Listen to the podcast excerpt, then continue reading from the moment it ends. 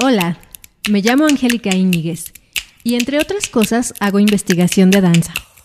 Probablemente se preguntarán qué es eso, pues justo con este episodio intento acercarme a la respuesta de esa pregunta. Hay una charla TED llamada Do Schools Kill Creativity? Las escuelas matan la creatividad. Es decir, Ken Robinson, un pensador maravilloso de la innovación, la creatividad y la educación. Esta es una de las TED Talks con más vistas en la historia de TED. Y en ella el inglés Robinson dice que la escuela está hecha para formar profesores y que los profesores normalmente viven en su cabeza, que están disembodied, que son como incorpóreos o inmateriales.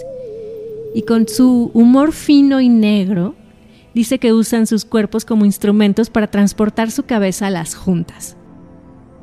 En su sitio web se puede leer de entrada, imagina si valoráramos la danza igual que las matemáticas. Robinson se murió en 2020, pero dejó mucho para pensar, reír y hablar.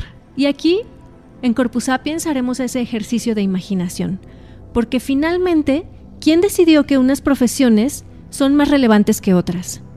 Que una asignatura como matemáticas fuera más importante que artísticas, que normalmente la meten de relleno.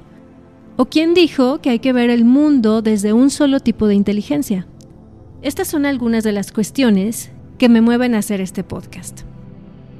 Hasta este momento, Corpus Sapiens tiene dos salidas o dos maneras de expresión. Este podcast que estás escuchando y que saldrá cada semana y el Diplomado Creativo en Investigación de la Danza, que justo ahora está por iniciar su segunda edición online. Desde los 25 años me dedico a hacer investigación de danza. Y es curioso porque el capitalismo, el patriarcado, pueden considerar que esta es una actividad totalmente ociosa, suntuaria, sin provecho, que no es útil para nada, porque no cura a las personas, no construye casas, no resuelve problemas del mundo, literalmente no salva vidas. Sin embargo, en este tiempo de conocer a tantas personas dedicadas a la danza y de haber estado yo misma eh, en esos espacios como bailarina, Em, me he dado cuenta de que metafóricamente sí ha salvado muchas vidas. Y ya lo escucharán, ya les contaré específicamente. Y desde esa época, desde los 25 años que empecé a hacer investigación de danza con las herramientas que tenía como periodista, también con mucho arrojo de una persona joven que no, no tenía mucha más experiencia en el tema, me gustaba mucho pensar y me sigue gustando mucho pensar en la idea del rompecabezas, de ir encontrando piezas eh, buscándolas, porque además no solamente son piezas que están allí dispersas, sino que esas piezas están escondidas, a veces ni siquiera tenemos la noción de que pueden existir, e irlas buscando, rastreando, encontrando, volteando y embonando, pues dan como resultado un rompecabezas. Y en este caso en particular, esas piezas sueltas eh, de las que hablo en esta metáfora en este momento, pues son las diferentes cosas que he hecho. Por ejemplo, el periodismo cultural, desde donde empecé a abordar la danza como reportera, em, haber hecho radio, radio cultural, em, haber estudiado artes audiovisuales, luego la maestría en investigación de la danza, haber sido bailarina y ahora dedicarme a la práctica y enseñanza de la yoga y guía de meditaciones sentía que eran cosas muy dispersas.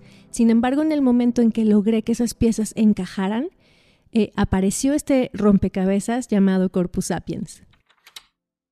Y bueno, otra cosa que me trae hasta acá, eh, pues es la experiencia que he tenido como profesora de historia de la danza y de antropología de la danza, en donde junto con las estudiantes hemos reflexionado acerca pues de muchos temas que aquí tendrán cabida y uno de ellos que he pensado, y bueno, eh, no estoy descubriendo el hilo negro, mucha más gente lo ha pensado, es el tema de la historia del arte, que es una historia eh, pues de Occidente, una historia cruzada por el patriarcado, por el capitalismo, que incluye además, o que incluye más bien, em, la escultura, la pintura, la arquitectura, a veces la literatura, y allá algunas investigaciones o algunas propuestas más arriesgadas, la música.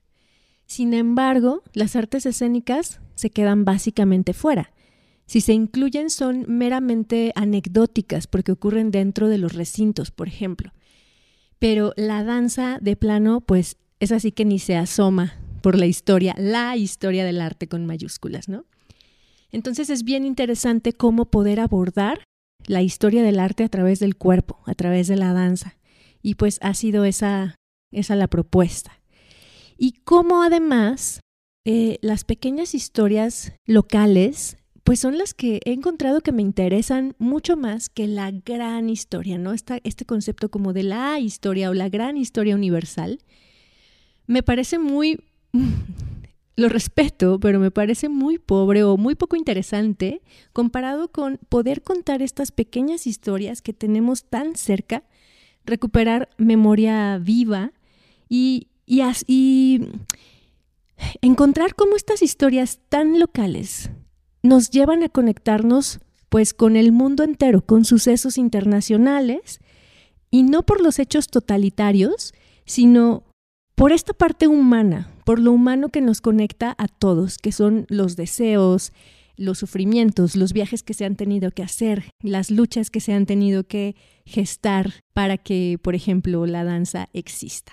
Y en este sentido me interesa mucho, por ejemplo, Em, las formas de hacer historia de Peter Burke, que eh, son pequeñas historias que se cuentan desde el cuerpo, desde las letras, desde las mujeres, desde los barcos, desde todas estas cosas, personas que han sido invisibilizadas en la gran historia. Una de las razones por las que la historia del arte, la historia del arte con mayúsculas, no considera a la danza, es porque la danza ha sido problemática. Por un lado, el problema de lo efímero, del que se ha hablado muchísimo también. La danza no se puede asir, no se puede congelar, se le puede tomar una foto, se puede hacer un video, sin embargo, ya no es una experiencia directa de danza, ya no es el cuerpo en momento presente compartiendo con otros cuerpos. Y creo que es un tema especialmente interesante ahora que todo se ha vuelto mucho más online y ya platicaremos de ello con algunas personas. Sin embargo, esto eh, nos ha llevado a pensar o ha llevado a la idea de que no se puede investigar, que no se puede escribir de la danza y por supuesto que no. Claro que sí se puede escribir, claro que sí se puede investigar y, se puede escribir no únicamente de una manera poética, como se ha hecho mucho a lo largo de la historia, sino de diferentes formas que, ya platicaremos, ya veremos. Por otro lado, hay otra cosa que la hace problemática y que su herramienta es el cuerpo. No es, em, su materialidad no es un lienzo, no es una escultura en polímero o en mármol o un edificio en piedra, que, que bueno, tiene que ver también con lo efímero, que perdura en el tiempo, sino es el cuerpo, y con esta idea de separación mente-cuerpo, esta idea de pienso, luego existo, eh, esta, esta, separación reafirmada por Descartes o Descartes, eh, se, se profundiza justo en esta separación donde a la res cogitans, que es la mente, que es como el espíritu pensante, se le coloca en un lugar preponderante y a la res extensa, que es todo lo demás, todo lo que no sea la mente, por ende el cuerpo, se le considera como em, hasta cierto punto inferior, ¿no? También dependiendo como de las interpretaciones que se hagan de eso.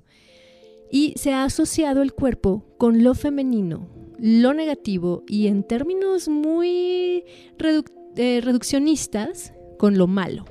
Entonces, eh, el cuerpo ha quedado relegado a un segundo plano, o tercero, cuarto, quinto plano.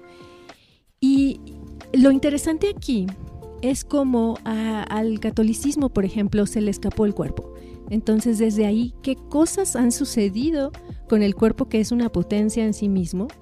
¿Y cómo se ha investigado eh, desde, los, desde el punto de vista filosófico, bueno, desde distintos puntos de vista filosóficos, desde las artes, por supuesto desde la danza misma, desde las humanidades y desde los feminismos que colocan al cuerpo o la cuerpa en el centro de todo.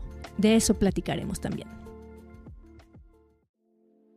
Y bueno, en esta primera temporada de Corpus Sapiens contaré acerca de las investigaciones que he realizado, que están publicadas en libros, y me parece que justo el podcast es una manera de potenciar, de dar a conocer mucho más esas investigaciones. ¿Y de qué voy a platicar? Bueno, por ejemplo, de la llegada del tutú a una ciudad mocha. ¿Y qué fue lo que pasó ahí? De el primer bailarín, niño, hombre, y cómo se empezó a conectar con la danza en otras ciudades más grandes, eh, de México, con Cuba, con movimientos internacionales. Voy a platicar también acerca de un queridísimo personaje que llegó a la ciudad de Guadalajara, Amelia Bell, Miss Bell, que fue la primera maestra que abrió una academia de danza. Y ella venía de una familia de circo viajando por toda América Latina. La familia se establece eh, aquí en la ciudad de Guadalajara, desde donde estoy grabando este podcast. Y, y rastrear a este personaje me lleva hasta los orígenes de esa familia en Escocia. Y bueno, entre otras historias más, se darán cuenta que estaré usando el plural femenino porque pues la danza ha sido territorio de mujeres, ha sido territorio femenino y son las mujeres quienes han revolucionado esta disciplina. Así es que hasta aquí llega el primer episodio, que es el episodio cero. Espero que, bueno, si les interesa, me acompañen y puedan también compartir este podcast. Y nos vemos la próxima.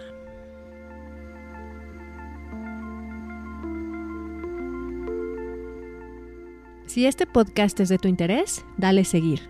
También puedes consultar más información en corpusapiens.com y en Corpusapiens en Instagram. Nos escuchamos la próxima semana.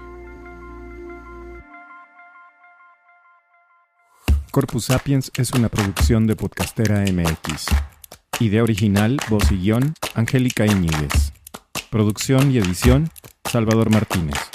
Música original, Gilberto Domínguez.